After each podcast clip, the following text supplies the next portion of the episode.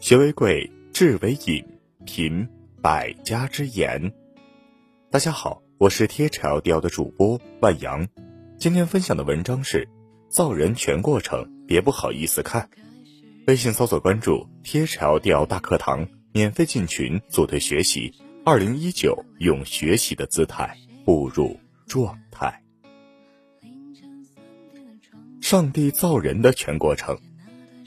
上帝在创造牛的时候对牛说道：“你可以活六十年，但要一生为人类干活。”牛说：“我太累了，我不要活那么长，一半的时间就够了。”于是牛放弃了三十年的生命，只愿活到三十岁。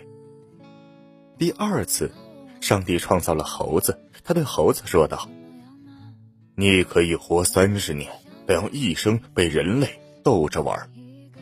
猴子说：“这太残酷了，我不要活这么长，一半的时间就够了。”于是猴子放弃了十五年的生命，只愿活到十五岁。第三次，上帝创造了狗，他对狗说道：“你可以活三十年，不要一生为人类看家。”狗说：“这太无趣了，我不要活这么长，一半的时间就够了。”于是，狗放弃了十五年的生命，只愿活到十五岁。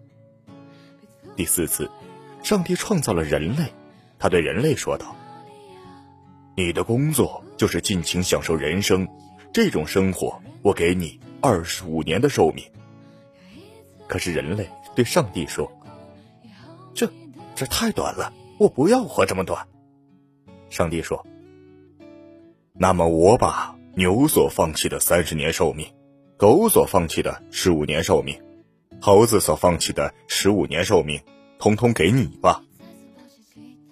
二十五加三十加十五加十五等于八十五。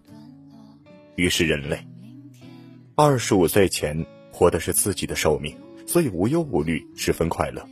二十五到五十五活的是牛的寿命，一味只知道工作，受尽了世上的磨难。为了养家糊口，受苦受难，吃的少，干得多。五十六到七十岁，活的是猴子的寿命，退休了，在家中像猴子一样哄哄孙童，逗小孩子开心。七十一到八十五，活的是狗的寿命，干不动了，只能坐在家里，很少出门，像狗一样看好自家门院。再送大家几句大实话：一大早被闹钟吵醒，说明还活着。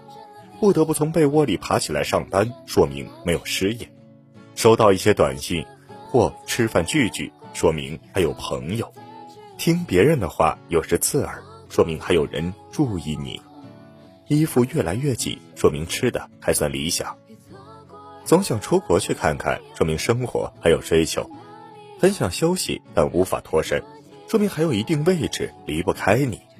看了这个文字会发出会心的微笑。说明你是快乐幸福的。男人再帅，扛不起责任，照样是废物；女人再美，自己不奋斗，照样是摆设。人生不只是安逸，人生苦点怕什么？既然来了，就要活得漂亮。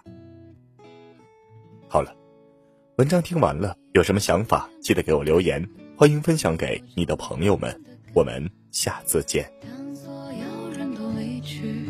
我也将要离去。